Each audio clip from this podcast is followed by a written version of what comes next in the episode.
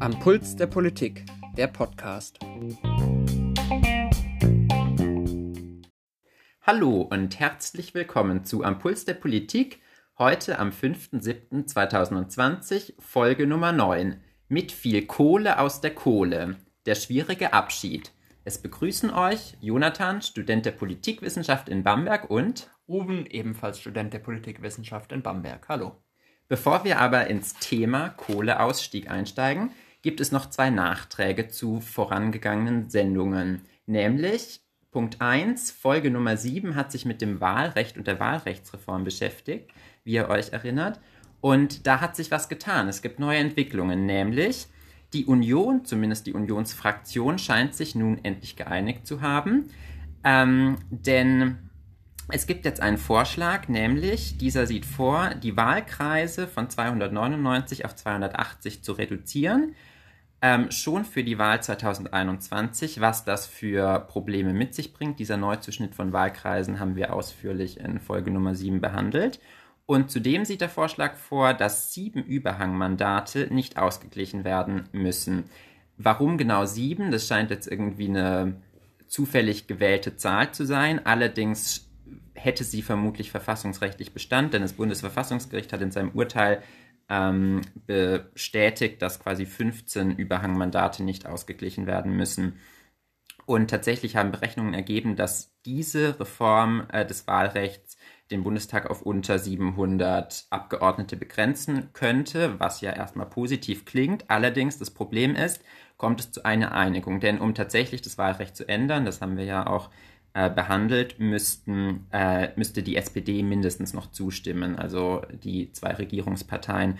Und vor der Sam Sommerpause passiert gar nichts mehr. Das Parlament hat sich jetzt am 3. Juli, also letzten Freitag, in die Sommerpause verabschiedet. Und wenn dann tatsächlich im Herbst das Parlament wieder tagt, dann wäre es im Prinzip äh, zu spät, um das Wahlrecht noch für die Bundestagswahl 2021 zu ändern. Also die Union hat sich zwar nun endlich intern geeinigt, allerdings eine Reform des Wahlrechts äh, kann man daraus noch nicht ableiten.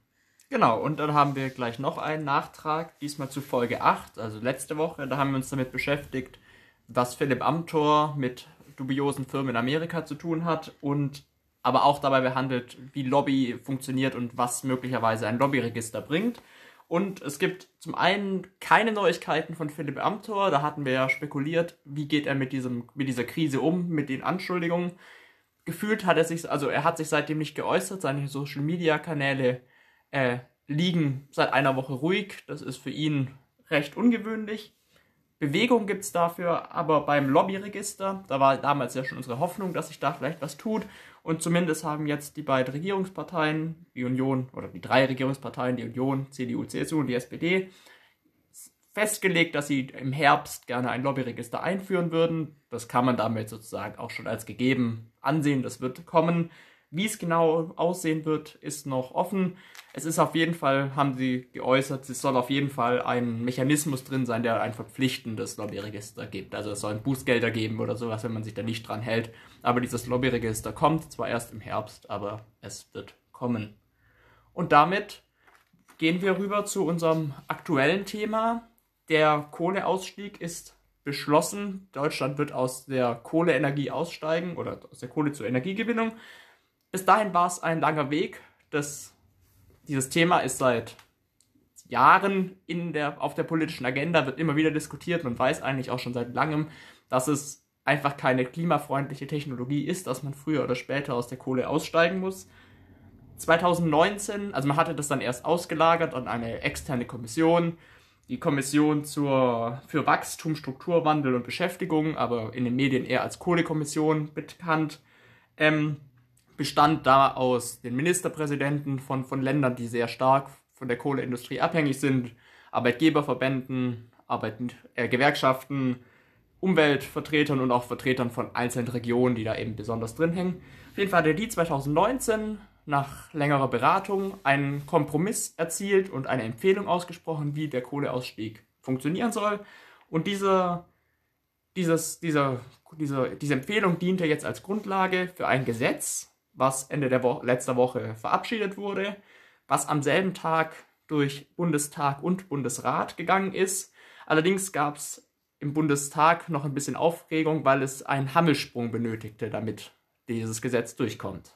Genau, denn ein Hammelsprung, das ist ein, eine Wortschöpfung aus dem Parlamentsbereich. Ein Hammelsprung wird immer dann durchgeführt, wenn sich das Bundestagspräsidium, also quasi die Menschen, die darüber wachen, dass die Regeln des äh, Protokolls eingehalten werden, wenn sich dieses Präsidium uneins ist darüber, ob tatsächlich eine Mehrheit für ein Gesetz gefunden wurde, dann kann das Präsidium einen solchen Hammelsprung anordnen. Und äh, das ist sehr altmodisch. Also da müssen nämlich sämtliche Parlamentarier, die im Raum sind, den Bundestag verlassen, also den Plenarsaal, und kommen dann durch drei Türen wieder in den Plenarsaal rein. Nämlich eine Türe ist für die Ja-Stimmen, eine Türe für die Nein-Stimmen und eine Türe für die Enthaltungen. Und an jeder Tür sitzt dann ein äh, Mitarbeiter vom Parlament, der die einzelnen Stimmen zählt. Und so kann man eben dann die Sicherheit gewinnen, dass tatsächlich eine Mehrheit für das Gesetz gefunden wurde. Und solche ähm, äh, Hammelsprünge werden auch abgehalten, um zum Beispiel äh, festzustellen, ob der Bundestag überhaupt beschlussfähig ist. Genau.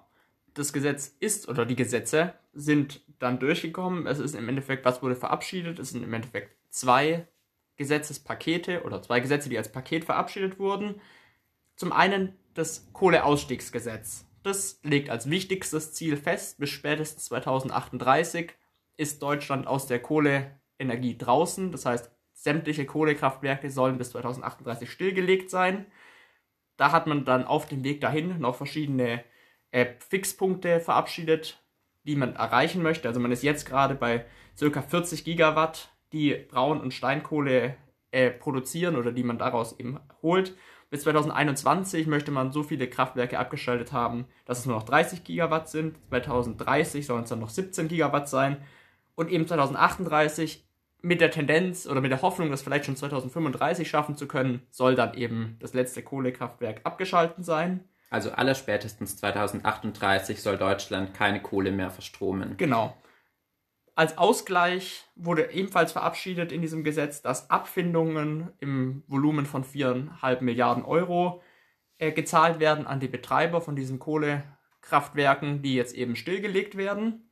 Und als zweites Gesetz gab es ein äh, Strukturstärkungsgesetz, was beinhaltet, dass 40 Milliarden Euro an Hilfen in die Regionen fließen, die eben vom Kohle, von der Kohleindustrie stark abhängig sind, wo viele Arbeitsplätze da dran hängen, dass man eben mit diesen 40 Milliarden in diese schon strukturschwachen Regionen Geld bringt, um eben Alternativen möglicherweise fördern zu können, um eben die Wirtschaft, die durch, diesen, durch die Schließung der Kraftwerke geschwächt wird, eben anzukurbeln mit den 40 Milliarden. Das war im Endeffekt das Gesetz, das letzte Woche verabschiedet wurde. Genau, und äh, dieses Gesetz, äh, beziehungsweise dieses Gesetzespaket, das waren genau genommen zwei Gesetze, eben einmal ging es um Strukturhilfen und einmal um den Kohleausstieg. Äh, die wurden jetzt vom Parlament verabschiedet, also zum einen von Bundestag und Bundesrat, beides am selben Tag. Das ist ein eher unüblicher Vorgang und wir wollten diesen Vorgang jetzt zum Anlass nehmen, mal uns generell mit Gesetzgebung zu beschäftigen. Denn es fällt ja schon auf, das Thema Kohleausstieg war schon sehr oft jetzt in den Medien, immer wieder ähm, ploppt dieses Thema auf und das liegt einfach daran, dass Gesetzgebung in einer Demokratie ein sehr langwieriger Prozess ist, der mehrere Phasen hat und daher ähm, gibt es eben einzelne Themen, die immer wieder so in der Öffentlichkeit dann auch präsent sind, weil einfach die einzelnen Phasen der Gesetzgebung äh, von Relevanz sind. Aber jetzt ist das Thema tatsächlich durch. Also jetzt haben Bundestag und Bundesrat das Gesetz beschlossen. Und aber alles, was sich davor abgespielt hat, wollen wir auch eben ein bisschen transparent machen, indem wir mal auf den Prozess der Gesetzgebung eingehen. Das ist an sich ein relativ komplexes Thema, aber wenn man es mal runterbricht, dann ist es so, Gesetze werden vom Parlament verabschiedet, also von der sogenannten Legislative. Und die besteht in Deutschland aus zwei Kammern, nämlich Bundestag und Bundesrat. Und ähm, das Initiativrecht für ein Gesetz, also das Recht, ein Gesetz auf den Weg zu bringen, hat sowohl die Regierung, die Bundesregierung, der Bundestag und auch der Bundesrat. Die meisten Gesetze kommen aber tatsächlich in der Praxis aus der Bundesregierung, weil die mit den äh, Ministerien über die größte Expertise verfügen. Und das heißt, die Ministerien entwickeln die meisten Gesetze, verabschiedet werden müssen sie aber alle vom Bundestag. Und der, im Bundestag gibt es dann die sogenannte erste Lesung. ähm, wo das Gesetz das erste Mal durchs Plenum geht. Anschließend geht das Gesetz in die Ausschüsse. Das kommt immer darauf an, um was es sich handelt. Also jetzt das Kohleausstiegsgesetz zum Beispiel war auf jeden Fall mindestens im Wirtschaftsausschuss des Bundestags. Und ähm, dort wird es dann intensiv beraten, da wird über Formulierungen gestritten und da werden auch oft, wenn es wichtige Gesetze sind, äh, tatsächlich Experten eingeladen, Anhörungen durchgeführt. Und anschließend kommt es zur zweiten und dritten Lesung wieder im Plenum und dann verabschiedet der Bundestag das Gesetz. Und dann muss das Gesetz aber noch an den Bundesrat, also die zweite Kammer, weitergegeben werden. Und der Bundesrat ist die Vertretung der Länder auf Bundesebene. Denn wir haben ja ein föderales System und die Länder, also die 16 Bundesländer, wirken bei der Gesetzgebung des Bundes mit über den Bundesrat, wo sie eben vertreten sind. Und es kommt jetzt auf das Gesetz drauf an, wie diese Mitwirkung im Bundesrat tatsächlich ausgestaltet ist. Da muss man nämlich unterscheiden zwischen einfachen Gesetzen und Zustimmungsgesetzen. Und im Falle von Zustimmungsgesetzen oder zustimmungspflichtigen Gesetzen, wie dem äh, Kohleausstiegsgesetz in dem Fall, das sind immer die Gesetze, wo ähm, die Länder irgendwie beteiligt sind. Zum Beispiel, da geht es um Grundgesetzänderungen oder auch um äh, Gesetze, wo die Länderinteressen eben berührt sind. Und ähm, Zustimmungsgesetze im Kern sind die Gesetze, wo der Bundesrat ein Veto hat. Das heißt, wenn der Bundesrat sagt, nein, wir wollen dieses Gesetz nicht, dann wird in der Regel ein Vermittlungsausschuss angerufen und wenn der eine Einigung erzielt, kann das Gesetz in Kraft treten. Wenn allerdings keine Einigung zustande kommt, dann kann der Bundesrat eben sein Veto einlegen und das Gesetz kann nicht passieren. Und im Falle von einfachen Gesetzen, das sind tatsächlich in der Praxis die meisten Gesetze, also die weite Mehrzahl der Gesetze, da kann der Bundesrat zwar auch ein Veto einlegen, das ist allerdings nur ein aufschiebendes, ein suspensives Veto, denn ähm, mit einer entsprechenden Mehrheit, der sogenannten Kanzlermehrheit, kann der Bundestag dann das Veto des Bundesrates wieder überstimmen und dann kann das Gesetz trotzdem in Kraft treten. Aber jetzt eben für das vorliegende Gesetz, Gesetzespaket, ähm, da das war ein zustimmungspflichtiges Gesetz beziehungsweise zustimmungspflichtige Gesetze und dafür musste der Bundesrat sein Okay geben. Das hat er auch gegeben und daher konnte, kann dieses Gesetz jetzt in Kraft treten nur vom Verfahrenstechnischen. Jetzt, nachdem das Gesetz durch Bundestag und Bundesrat durch ist, geht es jetzt zurück an die Bundesregierung. Die muss das Gesetz noch unterschreiben und dann übersendet sie dieses Gesetz an den Bundespräsidenten. Und der Bundespräsident, der prüft dieses Gesetz dann noch auf seine Verfassungsmäßigkeit und in aller Regel unterschreibt er dieses Gesetz und veröffentlicht es dann im sogenannten Bundesgesetzblatt und dann tritt es auch in Kraft. Und es gibt nur ganz wenige Fälle, wo der Bundespräsident mal seine Unterschrift verweigert hat. Zum Beispiel Horst Köhler, da ging es um die Privatisierung der Luftsicherung. Aber in aller Regel wird dieses Gesetzespaket jetzt in der nächsten Zeit an den Bundespräsident übersandt, der unterschreibt es und dann kann das Gesetz in Kraft treten und damit wäre der Kohleausstieg rechtskräftig beschlossen. Genau, es war ein langer Weg. Was halten wir denn jetzt von diesem Gesetzespaket, was da beschlossen wurde nach langem Pro und Contra ein Problem, was man, dessen man sich lang bewusst war, was man jetzt dann irgendwie ausgehandelt hat. Genau, also es hat umgehend Kritik gehagelt an diesem Gesetzespaket. Annalena Baerbock, Chefin der Grünen, hat zum Beispiel gesagt, stattdessen legt sie, die Bundesregierung, de facto ein 18 Jahre langes finanzielles Kohle- Absicherungsgesetz vor. Also sie wirft der Regierung vor, sie würde hier nicht den Kohleausstieg beschließen, sondern sie würde quasi beschließen, dass äh, Deutschland noch lange Zeit in der Kohle bleibt.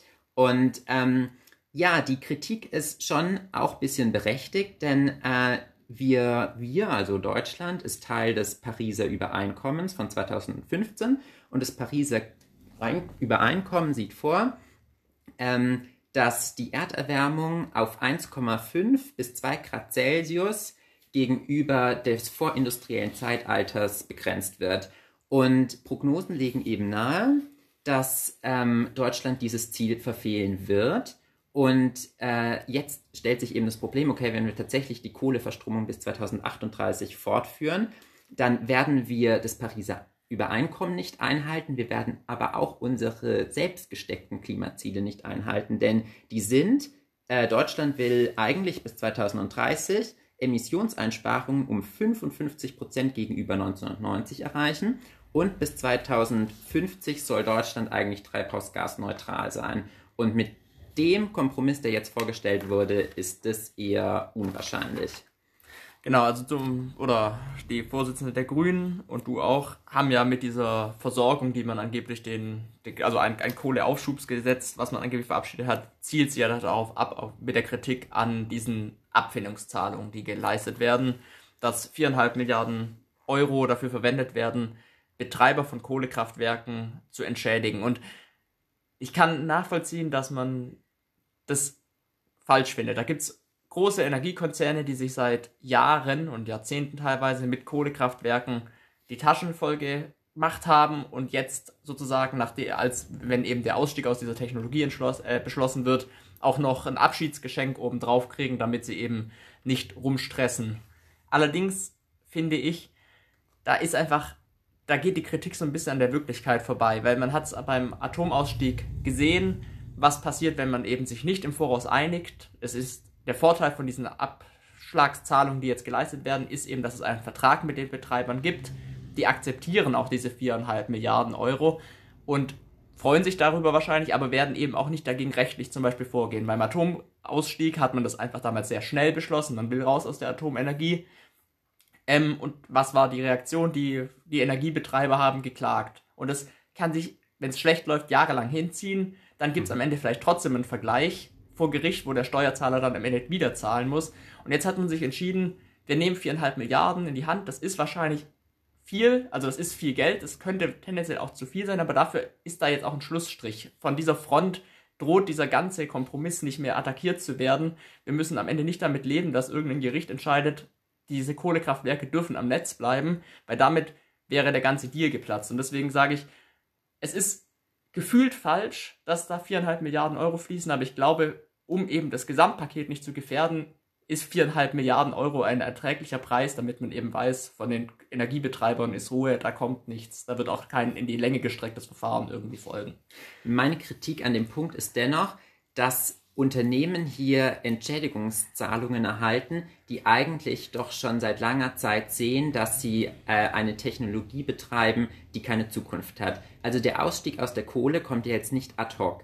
Dein Vergleich mit der Atomkraft hinkt nämlich insofern, als dass der Ausstieg aus der Atomkraft ja sehr plötzlich beschlossen wurde. Das war das Unglück von äh, Fukushima 2011, das die Regierung dann dazu bewogen hat, den Ausstieg aus der Atomenergie recht plötzlich zu beschließen.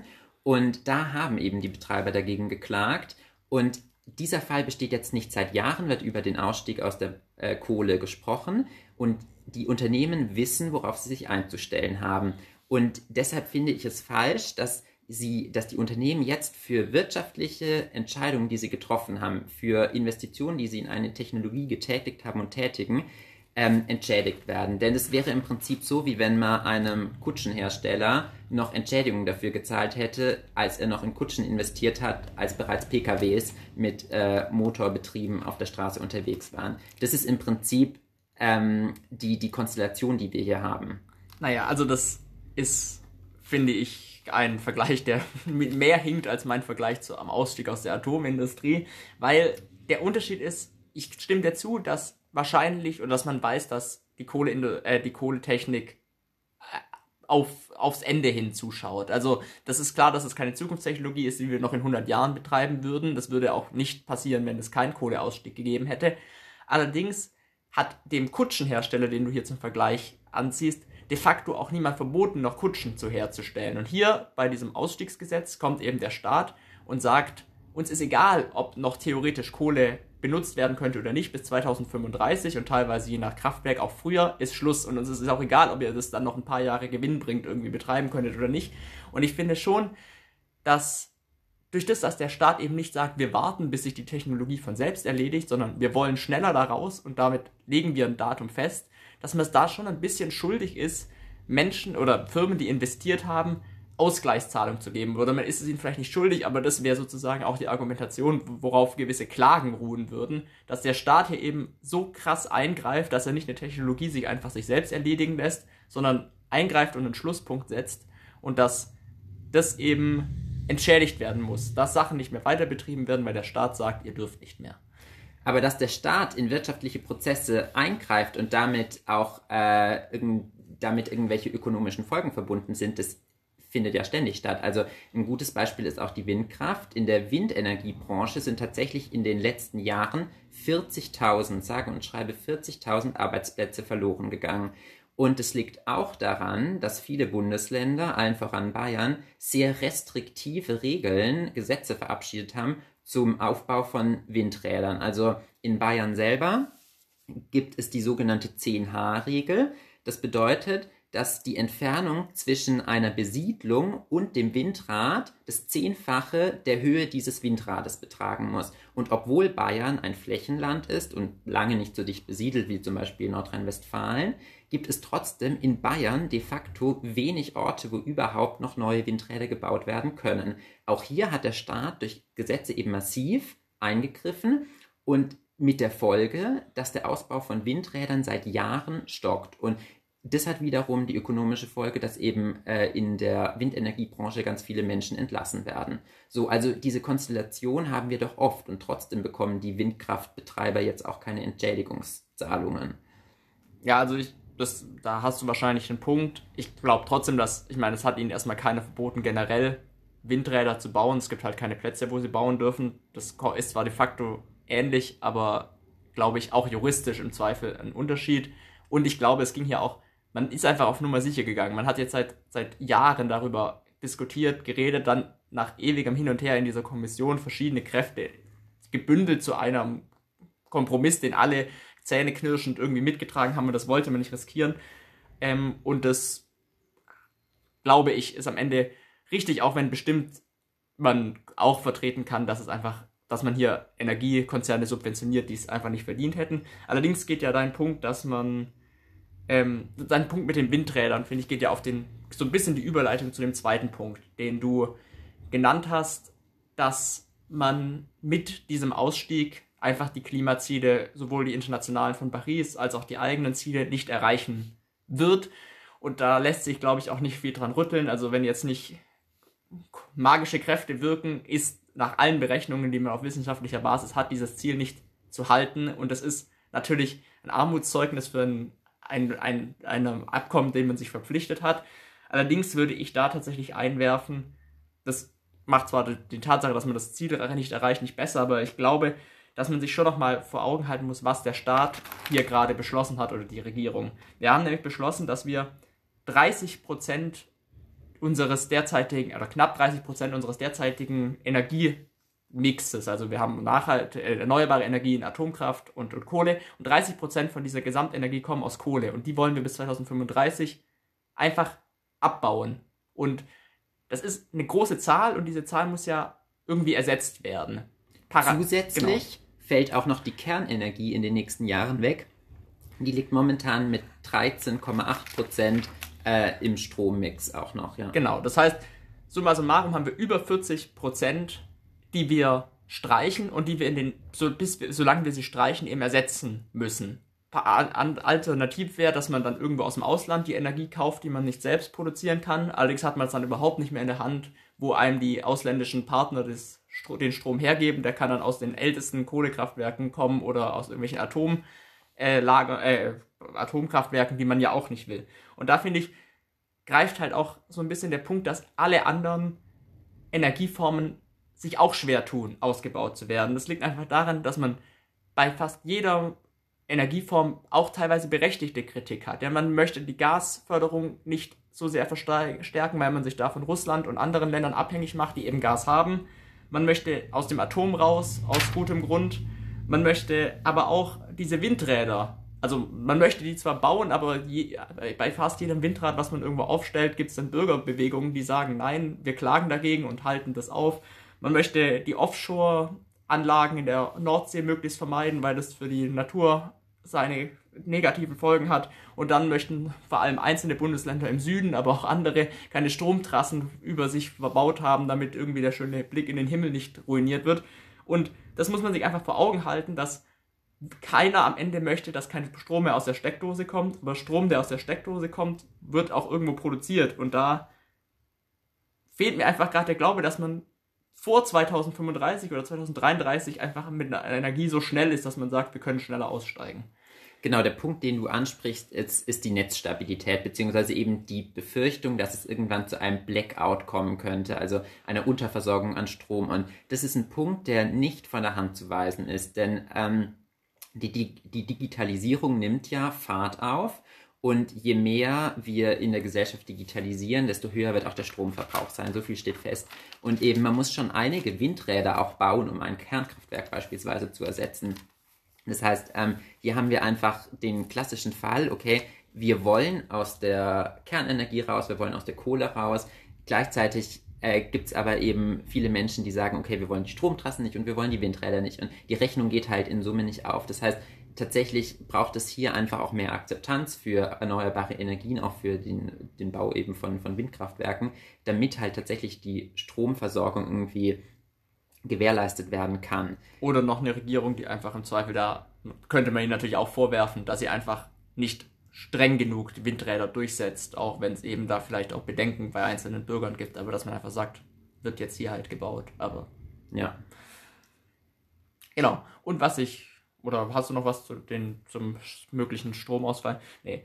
Dann würde ich auch noch sagen, was eben auch noch dazu beiträgt, warum man wahrscheinlich diese Atomkraftwerke, äh, Atom, die Kohlekraftwerke am Netz lässt, obwohl man weiß, dass man damit die Klimaziele nicht erreicht, ist, dass eben auch Regionen und Menschen davon betroffen sind, wenn diese Kraftwerke abgeschaltet werden. Das ist der Arbeitsplatz für Menschen und man muss sich da verdeutlichen, wo diese Kraftwerke stehen. Das sind einfach Regionen in Brandenburg, Sachsen, Sachsen-Anhalt, NRW, die oft schon jetzt strukturschwach sind, wo einfach wenige große Arbeitgeber vorhanden sind und wo diese Kraftwerke große Arbeitgeber für die Region sind. Und wenn man das jetzt abschaltet, fallen in einer strukturschwachen Region vergleichsweise große Arbeitsplätze, große Zahl an Arbeitsplätzen weg. Und das möchte man vermeiden und hofft, durch das, dass man das eben langsam macht, dass man parallel diese 40 Milliarden in diese Region äh, investiert, dass man da die Schäden, die dadurch entstehen, wirtschaftlich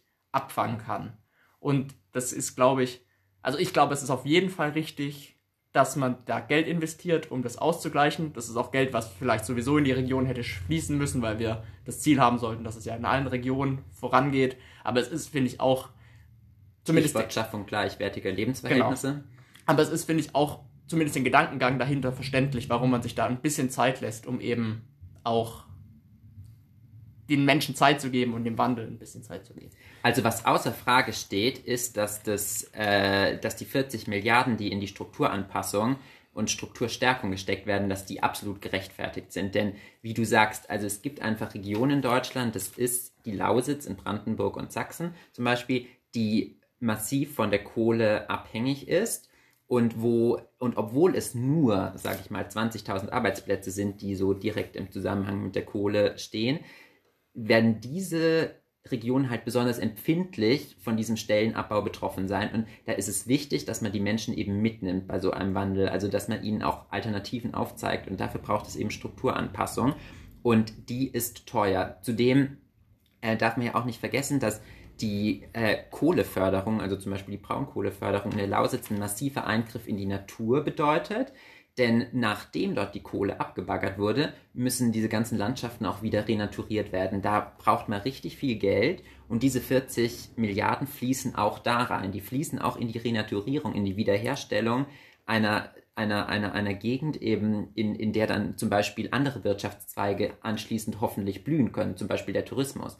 Also in der Lausitz entsteht nichts anderes als eine Seenplatte, zwar künstlich angelegt, aber eine Seenplatte, in der auch äh, durchaus eben wieder Tourismus möglich sein kann. Und das ist ja auch wichtig, dass eben Geld in diesen Strukturwandel gesteckt wird, um die Regionen, die ohnehin schon äh, in den letzten Jahren von, von diesem Wandel äh, negative Folgen äh, erlitten haben, dass man die jetzt quasi mit viel Geld, deshalb nannten wir die Folge ja auch mit viel Kohle aus der Kohle, ähm, dazu bringt, dass sie äh, sich, dass sie, dass andere Wirtschaftszweige wachsen können. Genau. Ich denke, wir sind am Ende. Genau. Dann ähm, freuen wir uns natürlich weiterhin auf Likes auf unserer Facebook-Seite am Puls der Politik. Wir packen euch den Link auch wieder unten in die Beschreibung. Und wir freuen uns auch, wenn ihr uns weiterempfehlt. Also wenn ihr jemanden kennt, den das vielleicht auch interessieren könnte. Wir freuen uns immer über neue Hörerinnen und Hörer und verabschieden uns in die Woche. Tschüss.